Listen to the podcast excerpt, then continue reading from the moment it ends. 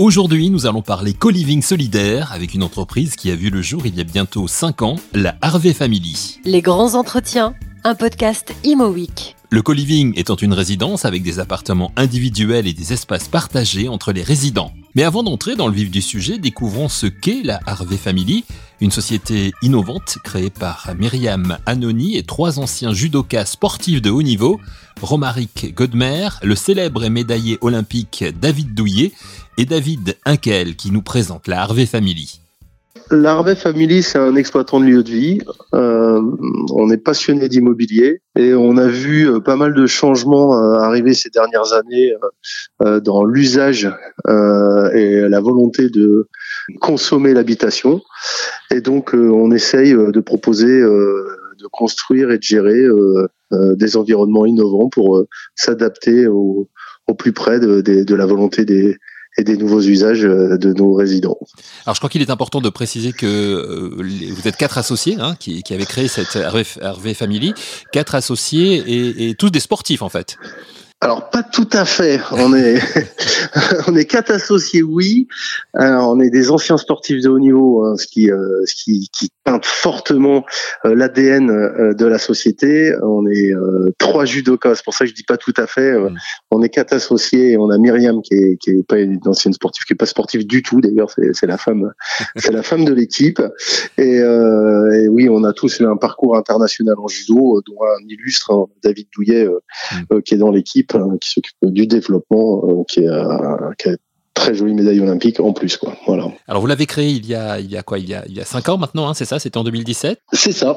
Exactement en 2017 ouais. que représente aujourd'hui l'Harvey Family en, en chiffres chiffre d'affaires collaborateurs etc alors euh, aujourd'hui, en chiffre d'affaires, on doit faire cette année une vingtaine de millions d'euros. L'année prochaine, on sera plus près des 60 et on a une ambition de, viser les 100 millions euh, à partir euh, de 2024-2025 et puis de s'arrêter là en termes de, de développement, enfin de, de, de viser ça en termes de récurrence. Et aujourd'hui, on est une petite trentaine de collaborateurs. L'une des raisons d'être de la Family, c'est donc le, le co-living, hein, comme vous nous l'avez dit. Qu'est-ce qui vous séduit dans ce concept d'appartement individuel et d'espace partagé? Le co-living est une de nos briques programmatiques. Euh, Aujourd'hui, on est vraiment dans une réflexion globale euh, de, de, la consommation euh d'immobilier. Euh, dans tous nos projets de tiers-lieux, on retrouve un co-living, un dojo, euh, on retrouve euh, un restaurant, on retrouve un coworking et aussi de l'habitation. Euh, là aujourd'hui, on on trouve que la période est très excitante. Tout le monde a changé sa façon de travailler, de manger, d'étudier, de dormir. Enfin, tous les lieux sont, sont en pleine mutation. Et c'est ça qui nous qui, qui qui nous fait nous lever le matin pour essayer de trouver des solutions innovantes pour euh, euh, bah, pour s'adapter euh, aux nouveaux usages.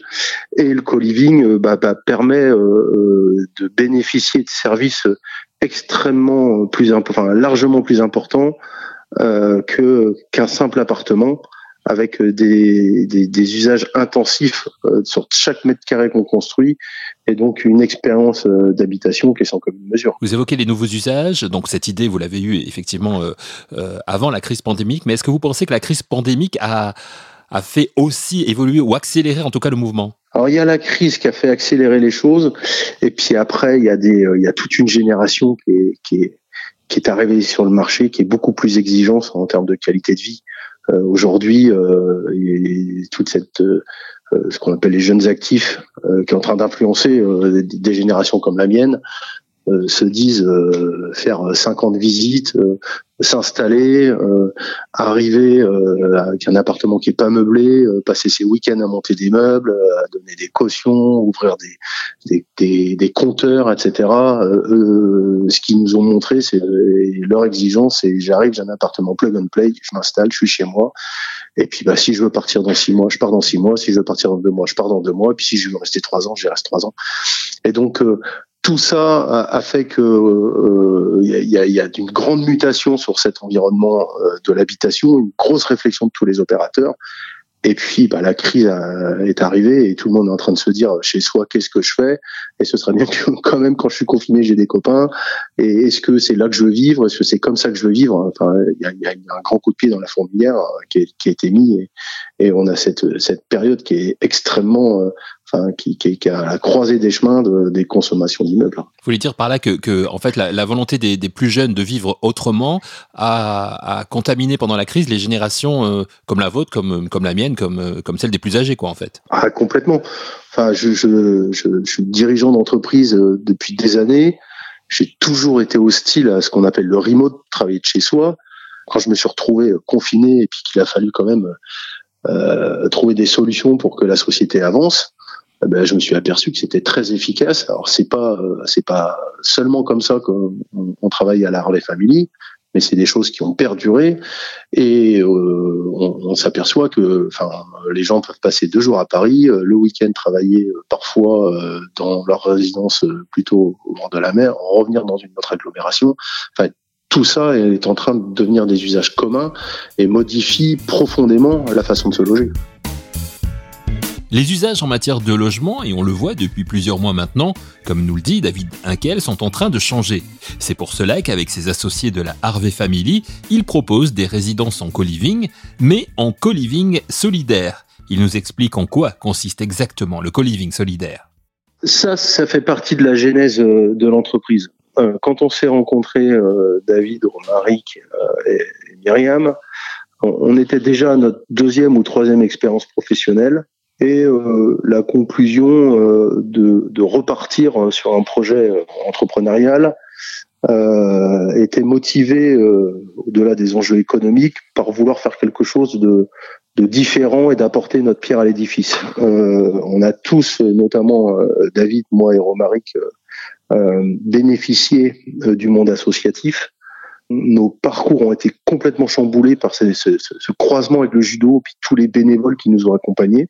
Et donc on s'est dit, bah, qu'est-ce qu'on peut faire nous pour envoyer l'ascenseur? À notre grande déception, on s'est aperçu que tous les gamins qui ont des doubles projets, euh, qui font des études et qui veulent faire du sport euh, pour euh, devenir champion, étaient dans la même galère que nous il y a 30 ans maintenant. C'est que le monde n'avait pas changé, voire même que c'était encore plus difficile pour eux et que euh, bah, ce serait pas mal de leur filer un petit coup de pouce. Donc euh, on, a eu l'idée euh, dans tous nos, nos résidences de proposer des conventions d'attribution prioritaire qui sont des conventions tripartites avec les municipalités et le monde associatif sportif des localités qui nous euh, qui nous accueille et d'accueillir euh, sans étude des dossiers administratifs puisque nos futurs champions que ce soit dans le sport ou on est en train d'étendre ça à la culture sont dans des situations de précarité. Ils peuvent payer leur loyer mais ils n'ont pas de statut administratif. Ah, c'est des saltimbanques que ce soit des intermittents du spectacle ou des sportifs qui sont payés avec des primes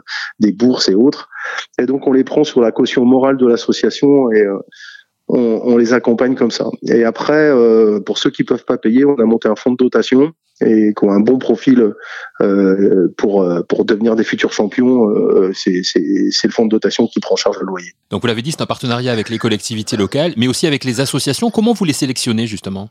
Alors ça, c'est la municipalité. Nous aujourd'hui, on s'implante essentiellement dans des euh, métropoles où il y a une forte euh, envie politique euh, d'aider euh, le sport. Et c'est la municipalité qui nous flèche les associations avec qui elle souhaite faire des partenariats. Après, la sélection se fait essentiellement sur ce que j'appelle les sports amateurs olympiques.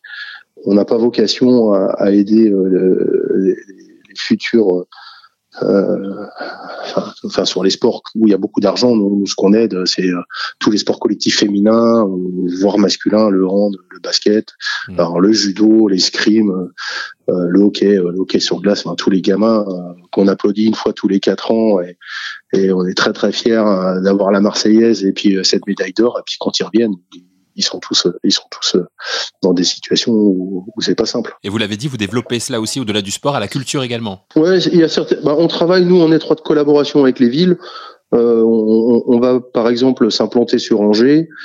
Et à Angers, la municipalité euh, euh travaille euh, en, avec un vrai partenariat euh, très très très très serré avec l'opéra Il y a des il y a des jeunes filles qui arrivent de toute l'Europe pour pour apprendre à danser dans cet opéra et elles se retrouvent dans des situation pas simple pour se loger et donc euh, une partie du partenariat euh, au-delà du sport sera sera aussi avec euh, pour aider pour aider ces jeunes filles qui arrivent qui arrivent sur Angers. Ça veut dire que ces co-living solidaires s'adressent essentiellement aux jeunes, plus particulièrement? Là aujourd'hui, oui, on, on, vise une population de jeunes actifs. Après, quand on commence à avoir une famille, on se sédentarise un peu plus.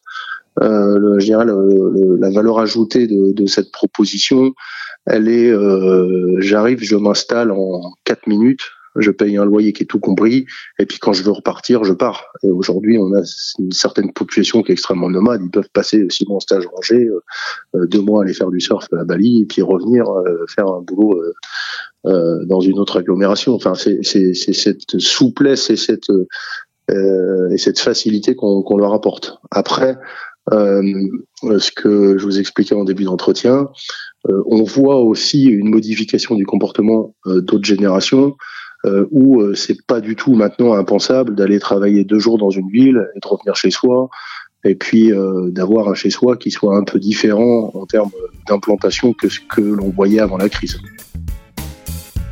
Des résidences de co-living solidaire qui s'installent un peu partout dans les métropoles françaises pour aider des jeunes dans les univers du sport et de la culture à se loger plus facilement. C'est pour le moment la ligne choisie par la Harvey Family qui, cette année, va lancer 6 nouveaux co-living et 10 résidences premium. David Inkel nous a parlé d'Angers il y a quelques instants, mais quelles sont les autres villes concernées?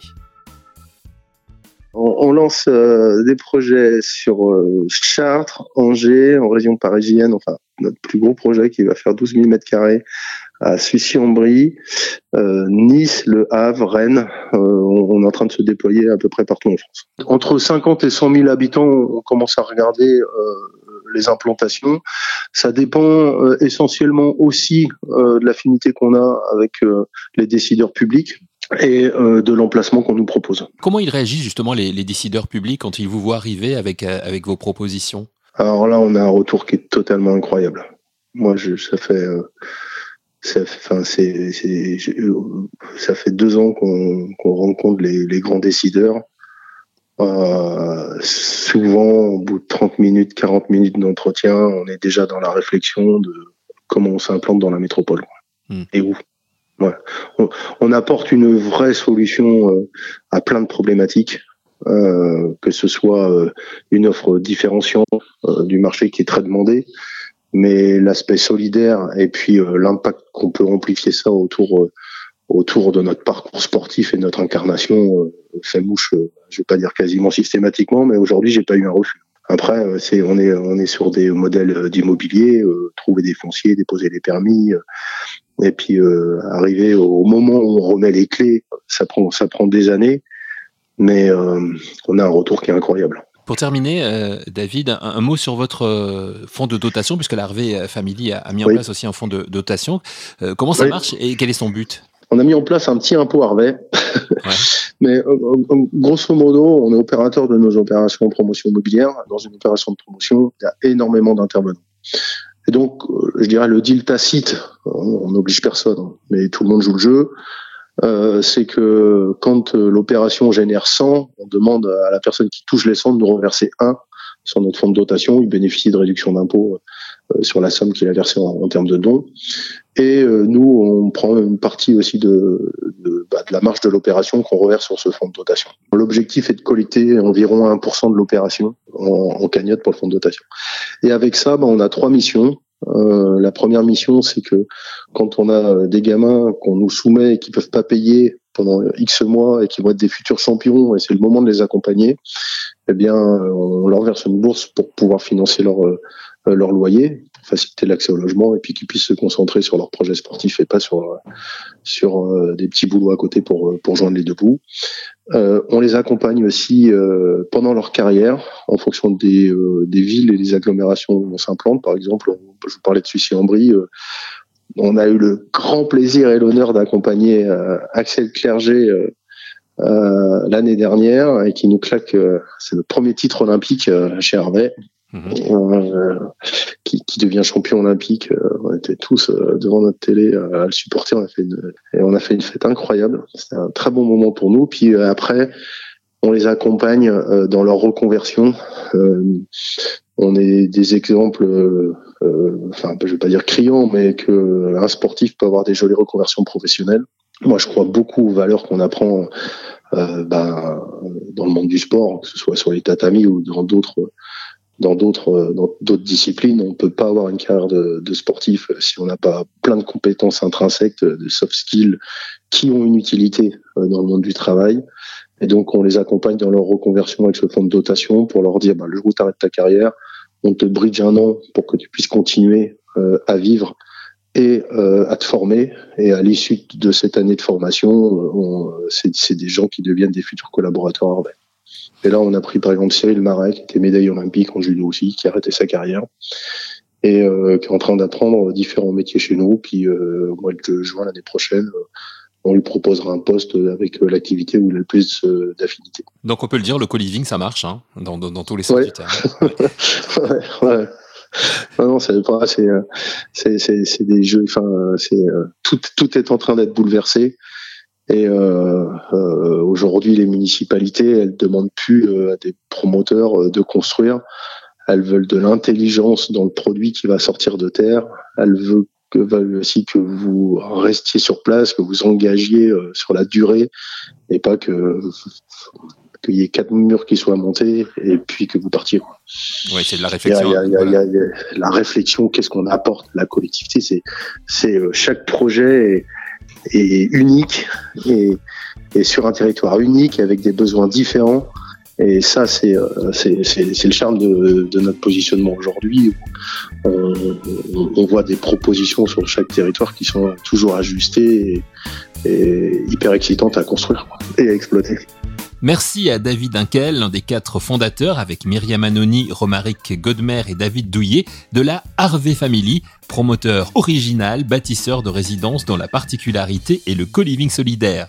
Merci à vous d'avoir écouté cette émission et rendez-vous très vite pour un nouvel épisode de Les grands entretiens, un podcast Imo.